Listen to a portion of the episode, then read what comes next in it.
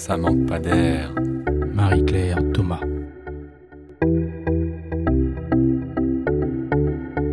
Bonjour et bienvenue dans notre émission Ça manque pas d'air, l'émission de radio entièrement dédiée à la recherche en éducation.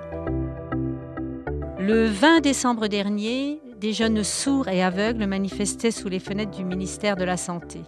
Leur revendication Une école inclusive pour tous les élèves, c'est-à-dire un système scolaire ordinaire qui fait l'effort de s'adapter à la diversité des besoins d'apprentissage plutôt que de demander aux élèves de s'adapter à ce système ou de s'isoler dans un système scolaire spécialisé.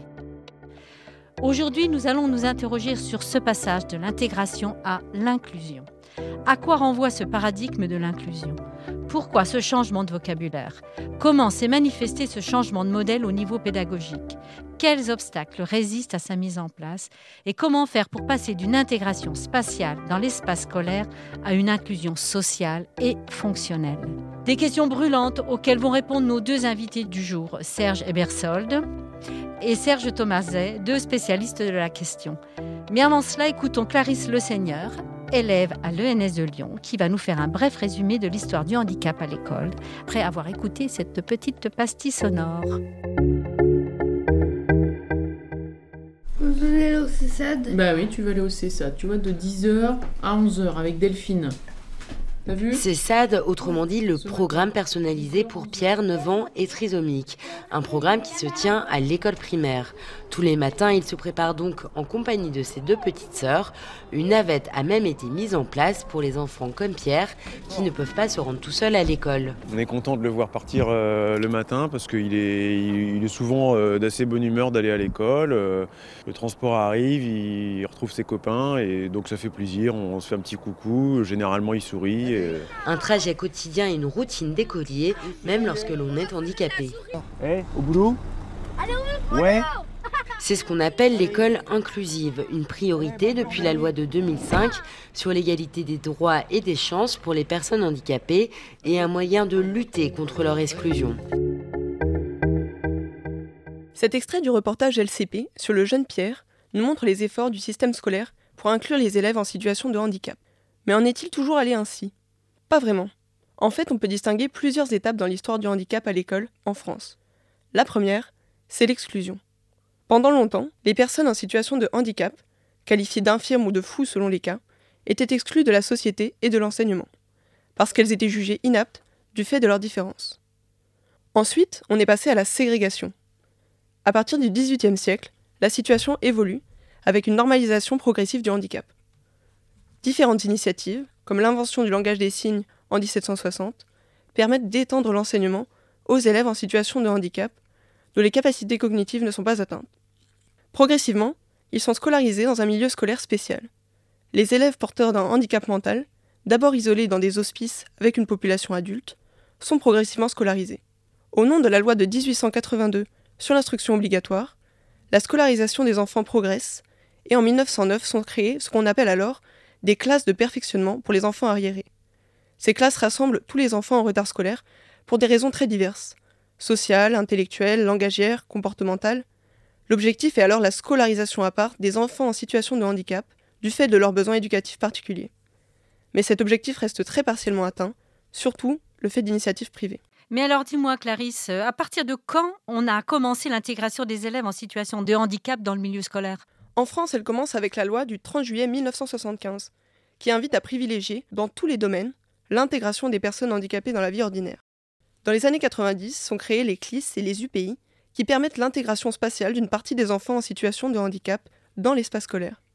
Mais ça reste à ces élèves de faire l'effort de s'intégrer au système scolaire ordinaire s'ils veulent y participer. Et donc euh, l'inclusion commence avec la loi du 11 février 2005, c'est bien ça? Oui, enfin, le gouvernement change d'objectif avec cette loi pour l'égalité des droits et des chances, la participation et la citoyenneté des personnes handicapées. C'est désormais à l'école et à la collectivité de s'adapter et de prendre les bonnes mesures pour permettre la scolarisation des enfants en situation de handicap. Cette loi a permis des avancées majeures dans leur scolarisation. Depuis 2006, le nombre d'élèves en situation de handicap scolarisés en milieu ordinaire a plus de doublé. À la rentrée 2017, ils étaient plus de 300 000. Mais comme tu le soulignais, Marie-Claire, des défis persistent. Des inégalités en termes d'accès et de réussite, des problèmes d'organisation quant à la prise en compte pédagogique de la situation singulière des élèves, et des problèmes d'offres de formation professionnelle. Merci Clarisse. Ça manque pas d'air. Et eh bien maintenant, nous allons retrouver Serge Ebersold, donc depuis Strasbourg, et Serge Thomaset pour approfondir cette question de l'inclusion scolaire. Donc euh, Serge Ebersold, bonjour. Bonjour. Vous êtes sociologue, professeur au CNAM, vous êtes titulaire de la chaire accessibilité. Vous disposez d'une expérience internationale du fait de vos collaborations avec la Commission européenne, l'ONU, l'OCDE et l'OMS. Vos recherches portent sur la question de l'accessibilité et sur les conditions de scolarisation et d'accès à l'emploi des personnes en situation de handicap. Et vous avez dirigé le rapport du CNESCO sur l'école inclusive. C'est bien ça? Tout à fait. Serge Thomaset, bonjour. Euh, bonjour, vous êtes euh, chercheur associé au laboratoire Acté euh, à l'université de Clermont-Auvergne. Vous êtes spécialiste de l'école inclusive et vos recherches portent sur les besoins éducatifs particuliers, l'analyse de l'activité, les métiers de l'éducation et de l'accompagnement. Eh bien, nous allons commencer par euh, vous, Monsieur Bersold, donc euh, en tant que sociologue. Peut-être que vous allez pouvoir nous éclairer sur euh, ce terme d'inclusion, donc qui s'impose dans le langage public, qui remplace celui d'intégration. Pourquoi ce changement de vocabulaire et à quelle conception sociale cela renvoie-t-il? Ce changement de vocabulaire, me semble-t-il, est lié à trois facteurs que l'on peut résumer de la manière suivante. L'inclusion renvoie, si vous voulez, à une nouvelle conception de la citoyenneté, c'est-à-dire qu'à la citoyenneté euh, traditionnelle qui est portée par euh, l'État social, s'est progressivement imposé à compter de la fin des années 70 euh, ce que j'appelle un individualisme citoyen qui ambitionne la participation de, de tout un chacun.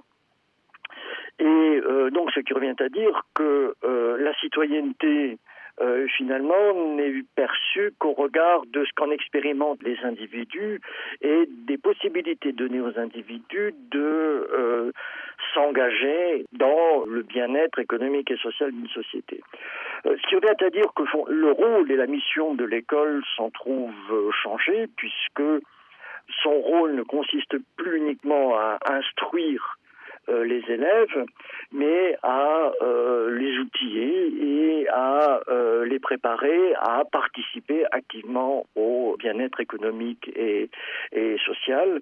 Et ce qui fait que progressivement, ces 30 dernières années, l'école est devenue un vecteur de protection sociale au moins aussi important que la santé euh, dans la mesure où elle a vocation à préparer euh, les élèves à euh, s'armer contre les vicissitudes de la vie. L'autre glissement de perspective qui est lié, c'est que se sont imposées de nouvelles conceptions de la justice sociale. C'est-à-dire que les inégalités ne sont plus tellement rapportées aux inconséquences sociales d'une particularité, euh, la déficience, le chômage ou la, pauvreté, mais à euh, l'inaccessibilité des organisations et plus généralement l'inaccessibilité de la société. Ce qui fait que, et c'est ce que par exemple marque le changement de définition du handicap retenu par l'OMS, lorsqu'elle définit le handicap comme une restriction de participation, puisque cela revient à dire finalement que est handicapé celui dont les possibilités de participation se trouvent restreintes. Euh, ce qui me paraît important de souligner à ce niveau-là, c'est que les injustices sont ou les inégalités sont désormais rapportées aux formes de discrimination institutionnelle liées à l'inaccessibilité des institutions. Et c'est là, me semble-t-il, une des raisons qui explique que la question de l'accessibilité s'est progressivement imposée comme un impératif, c'est-à-dire une obligation morale euh, faite au système éducatif de prendre en considération la particularité de tout un chacun, de tout élève, quelle que soit sa euh, particularité. je voulais interroger justement Serge Thomaset, comment s'est manifesté euh, à l'école, au sein de l'école, ce passage de l'intégration à l'inclusion ou de l'individualisation à l'inclusion euh, Comment ça s'est traduit? Alors, en fait, pour répondre, il faut prendre en compte deux dimensions. La première, c'est la dimension intellectuelle et éthique, euh, l'idée que l'école devienne accueillante pour tous les enfants et qu'elle soit là de droit, euh, que ce ne soit plus une école qui se mérite, comme dit Charles Gerdou. Ça, ça a été plutôt bien accueilli. Si on reprend, y compris les dernières enquêtes euh, au niveau syndical, on voit bien que aux valeurs de l'enseignant. Voilà, les, ça correspond aux valeurs des enseignants et les enseignants acceptent tout à fait euh, euh, cette vision extrêmement ambitieuse, comme, comme l'a dit Serge Ebersold tout à l'heure à travers les exemples qu'il a donnés. Par contre, la mise en œuvre, c'est une autre paire de manches, évidemment. Surtout que euh, finalement, l'école inclusive, peut-être qu'il faudra qu'on revienne sur ce mot en comparaison avec inclusion. Euh, l'école inclusive, c'est une école qui est inclusive, c'est une école qui se transforme à, à tous les niveaux. Et cette école inclusive a souvent été résumée à l'inclusion c'est-à-dire à la scolarité ordinaire dans les classes ordinaires de tous les enfants. Et on voit bien, y compris dans euh, l'exemple de la, petite capsule audio qu'on a eue au début de l'émission, que cet enfant avec trisomie, il a des besoins qui ne sont pas que scolaires et qui ne sont pas liés à la fréquentation de sa classe d'âge toujours et tout le temps. Parce qu'évidemment, il suffit pas d'être présent, il faut aussi apprendre, il faut aussi euh, s'intégrer. Et euh, donc, dans ce contexte-là, c'est bien l'école qui doit se transformer, devenir accessible, comme disait Serge et Bersold. Et donc, euh, pour moi, la première question qui se pose et qui est importante pour faire évoluer l'école, c'est qu'on pense bien l'école inclusive, des établissements scolaires inclusifs, dans le premier, second degré et à l'université, et pas simplement l'inclusion des enfants dans leur classe d'âge, euh, comme si leurs difficultés ou leurs besoins pouvaient être résolus simplement par euh, une scolarité, alors qu'on voit bien que jusqu'à présent, vous l'avez dit en introduction euh, tout à l'heure, l'école n'est pas faite pour eux, mmh. telle qu'elle est faite tout de suite, et il va bien falloir la transformer. Euh, ce, que dit Serge, euh, si je peux me permettre. Oui, tout à fait. Je crois qu'il est important, euh, effectivement, de bien spécifier ce qui relève de l'éducation inclusive ou de l'école inclusive par rapport à l'inclusion. Parce que le terme d'inclusion, il sera remplacé demain par autre chose.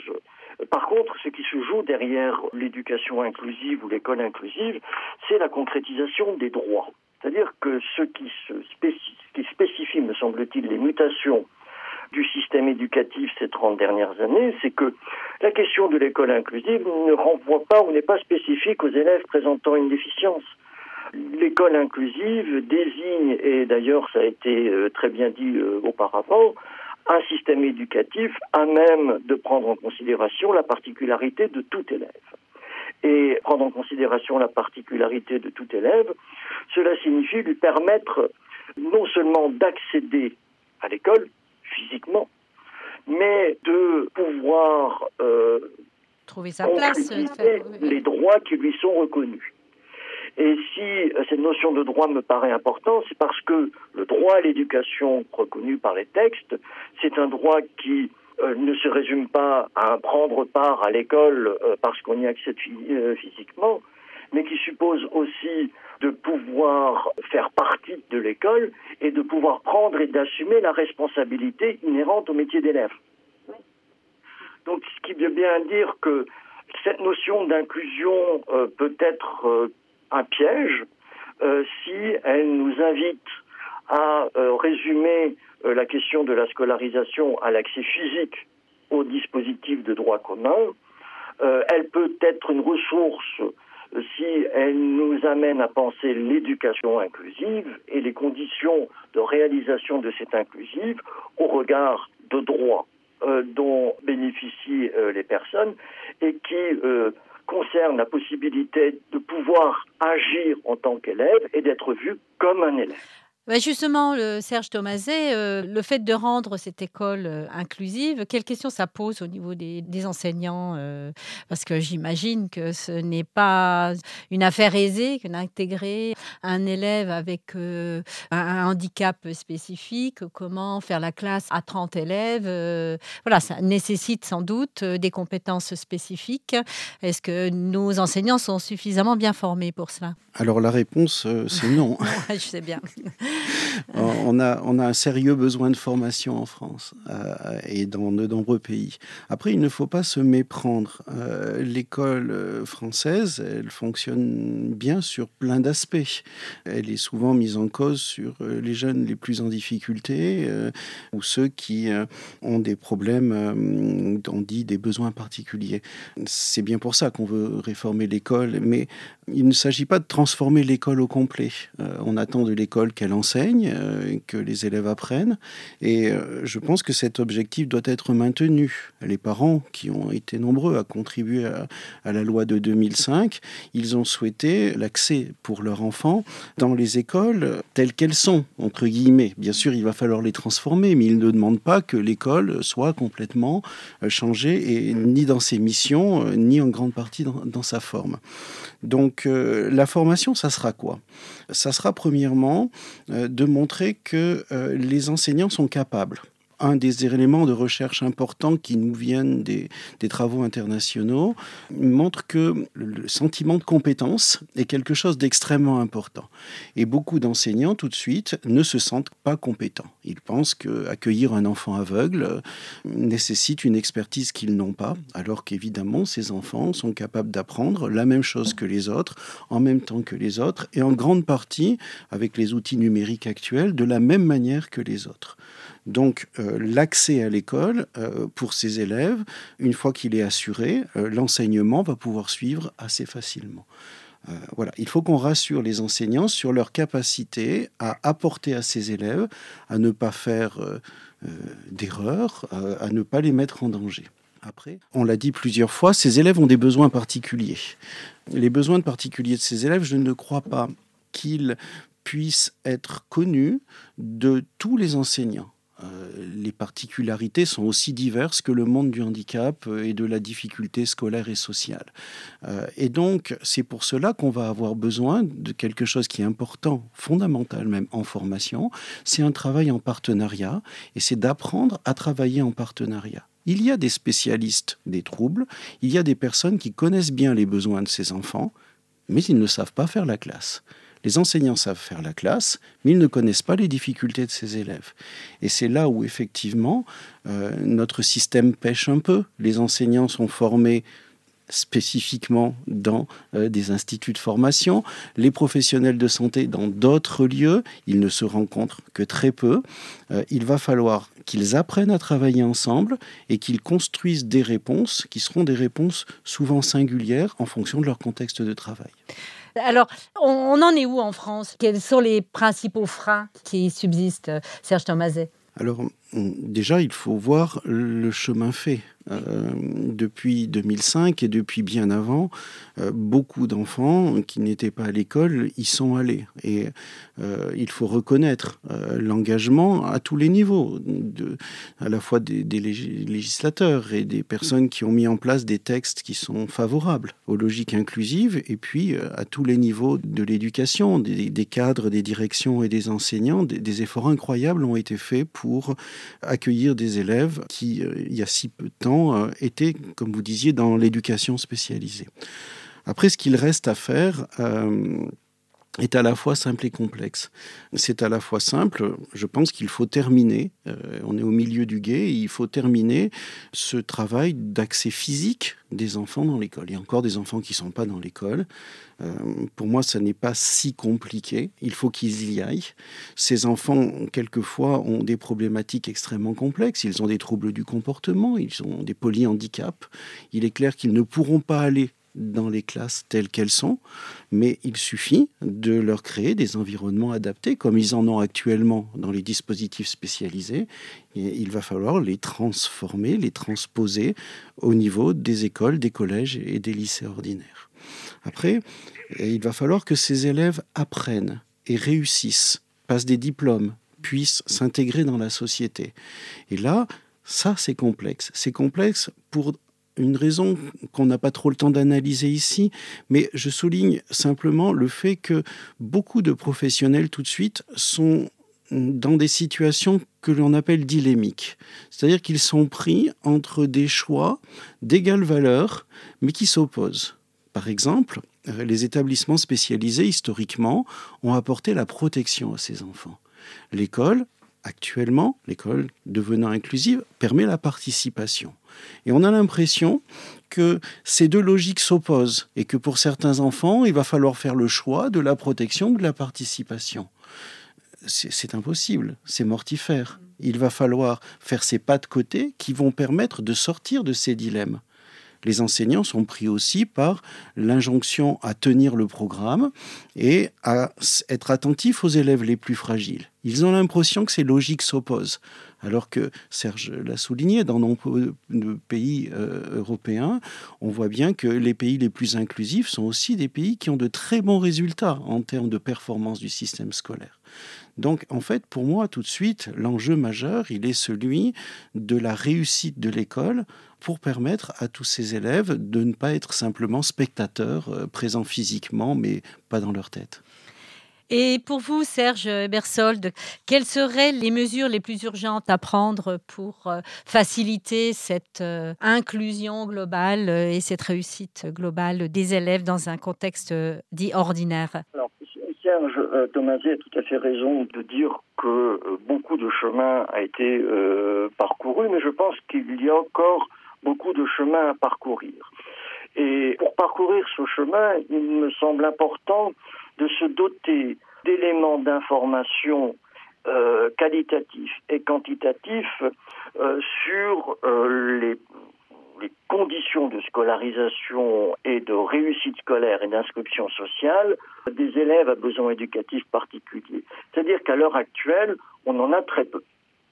On en a très peu, ce qui fait que finalement, on a très peu d'informations sur, comment dirais-je, le bien fondé de la scolarisation au milieu ordinaire et on a très peu d'informations susceptibles de renseigner les acteurs de l'école sur la valeur et l'intérêt du travail réalisé. C'est-à-dire tant qu'on ne pourra pas comparer les élèves à besoins éducatifs particuliers par rapport aux autres élèves en termes de réussite, en termes de trajectoire scolaire, en termes d'inscription sociale, on sera bien en peine de mettre en lumière le, euh, le travail réalisé par les acteurs de l'école. Parce que la seconde dimension, euh, me semble-t-il, qui est extrêmement importante, c'est, me semble-t-il, de fournir aux acteurs de l'école les pôles de certitude à partir desquels ils peuvent effectivement faire ces petits pas de côté, euh, rechercher de nouvelles routines. Euh, et, et c'est là, à, l'heure actuelle, ce sont des bricoleurs héroïques, ce que j'appelle des bricoleurs héroïques, c'est-à-dire qu'on leur délègue un ensemble de, de responsabilités euh, vis-à-vis desquelles ils s'accommodent euh, du mieux euh, qu'ils peuvent, mais l'enquête de l'ADEP montre bien que les enseignants se sentent relativement démunis pour mettre en œuvre ces petits pas de côté, notamment parce qu'ils n'ont pas l'épaule de certitude leur permettant de penser la coopération avec les acteurs du secteur social et médico-social qui se sont institutionnalisés en opposition avec euh, les acteurs euh, de l'école, parce qu'ils n'ont pas les éléments d'information euh, non plus leur permettant de penser de nouvelles routines. Et pouvoir penser de nouvelles routines, me semble-t-il, cela suppose aussi peut-être de se saisir de ce que j'appelle d'une approche polycentrée, c'est-à-dire de mettre le devenir de l'élève au centre pour se donner les moyens de penser l'élève comme un acteur qui participe euh, au processus éducatif au même titre que n'importe quel autre euh, élève et qui euh, a à prendre des responsabilités au même titre que n'importe qui et qui va permettre de penser entre les acteurs du secteur social, médico-social, les acteurs du système éducatif, les parents et l'élève, la manière dont les uns et les autres vont s'accorder d'une certaine manière pour faire en sorte que la scolarisation au milieu ordinaire n'apparaisse pas comme une injonction paradoxale, mais comme étant ce à travers quoi les uns et les autres peuvent se penser autrement capables. Eh bien, peut-être un dernier mot, euh, Serge euh, Thomaset. Pour, développer ces pôles de certitude, tels que le disait Serge tout de suite, euh, très concrètement, on voit que de nombreuses académies, dont Auvergne-Rhône-Alpes, avec l'ARS, développent des formations conjointes. ça a été fait aussi au niveau national il y a deux ans. Et on, on voit là qu'on peut créer des outils efficaces territorialisé, euh, contextualisé pour permettre à tous ces acteurs de construire ensemble des réponses en fonction des ressources dont ils disposent. Et là, en mettant l'élève au centre, comme euh, l'a dit tout euh, si le bien. Devenir de l'enfant le Oui, le devenir de, de l'enfant au centre. C'est un objectif pertinent qui doit pouvoir permettre de rassembler l'ensemble des, des, acteurs qui travaillent avec, avec l'école de, l'enfant au centre, me semble-t-il, c'est ce à travers quoi on va pouvoir penser l'éducation inclusive comme étant euh, le moyen de conduire l'ensemble de l'établissement scolaire à se soucier euh, de la particularité de tout élève, oui. quel qu'il soit. Euh, parce que l'éducation inclusive retrouve sa légitimité à l'échelon de l'établissement. L'établissement au sein d'un territoire mais au niveau de l'établissement, le besoin éducatif de l'élève euh, s'apprécie à l'aune des contingences organisationnelles, à l'aune de la mise en scène des codes sociaux du théâtre scolaire. Et c'est là qu'effectivement, mettre le devenir de l'enfant au centre, c'est ce à travers quoi on va pouvoir penser tout élève devenant et mettre l'accent sur les facteurs facilitant l'accessibilisation du système euh, éducatif, y compris besoins et les particularités, les besoins des enseignants en termes de formation, de soutien, etc.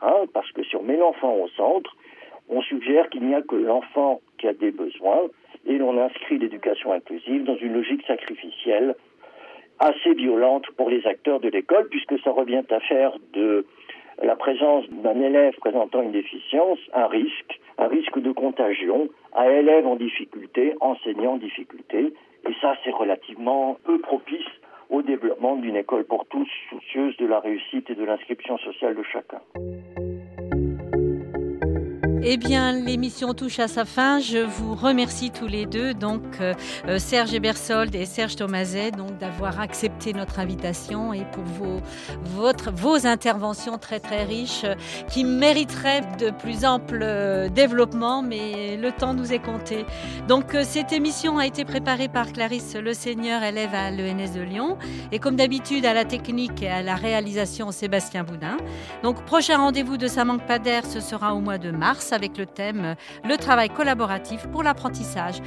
À très bientôt. N'hésitez pas à podcaster euh, nos émissions donc sur le site de Cas d'école. À très bientôt. Au revoir.